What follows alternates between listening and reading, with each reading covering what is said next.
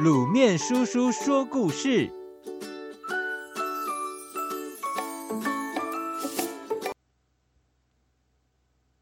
诸葛亮的馒头。传说诸葛亮在北伐曹魏之前，决定先平定南中少数民族的叛乱。习惯生活在北方的大军，想象着长期弥漫着迷烟瘴雾的神奇南方。总觉得那里是蛮方，住的是蛮人。蛮这个字，像变来变去的虫，光想起来就觉得很害怕。为了安定军心，诸葛亮做了很多努力，有先进的军备发明，有卧龙丹和诸葛行军散的医疗准备，也有各种充满智慧的心理战术。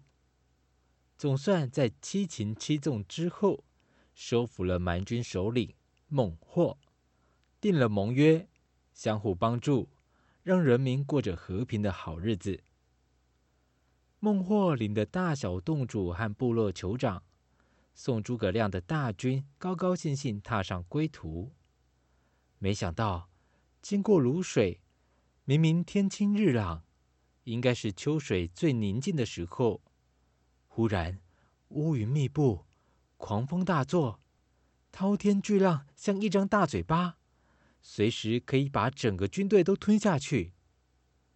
孟获告诉诸葛亮，连年打仗，战死在泸水边的士兵冤魂，常常出来捣乱，想要渡河，必须献上四十九颗人头祭供，才能平安无事，而且还可以保佑第二年。丰收平安。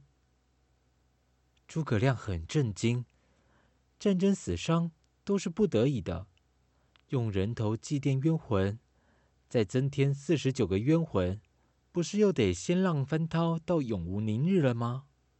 他在水边反复着想着该怎么解决这个问题。当地人告诉他，自从丞相经过。呃，水边的鬼哭神嚎变得更严重了，哎，再也没有人敢渡河了。什么？诸葛亮难过的掉下眼泪。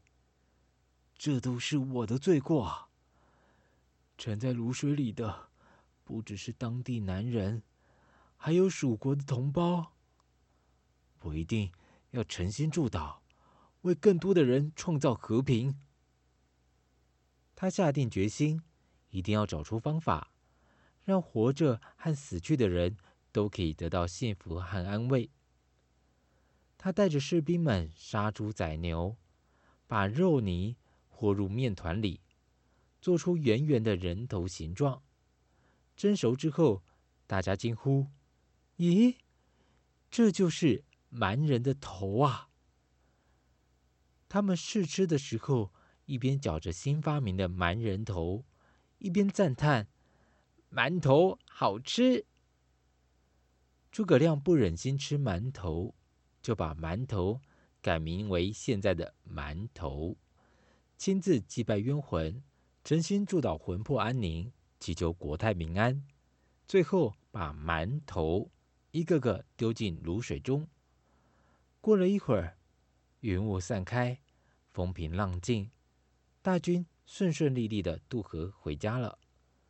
从此以后，大家都学会用这个方法做馒头。后来又改进成两种做法：皮薄馅多的就叫做包子；皮厚馅少的或者没有馅的，还是叫做馒头。各位小朋友，馒头到底是不是诸葛亮发明的呢？其实。没有定论哎，但是我宁愿相信这是诸葛亮的发明，或者是他根据南方文化改良的结果，让我们在咀嚼馒头的时候，同时也尝到战争后的宁静，以及一种努力想要解开痛苦纠缠的宽容与同情。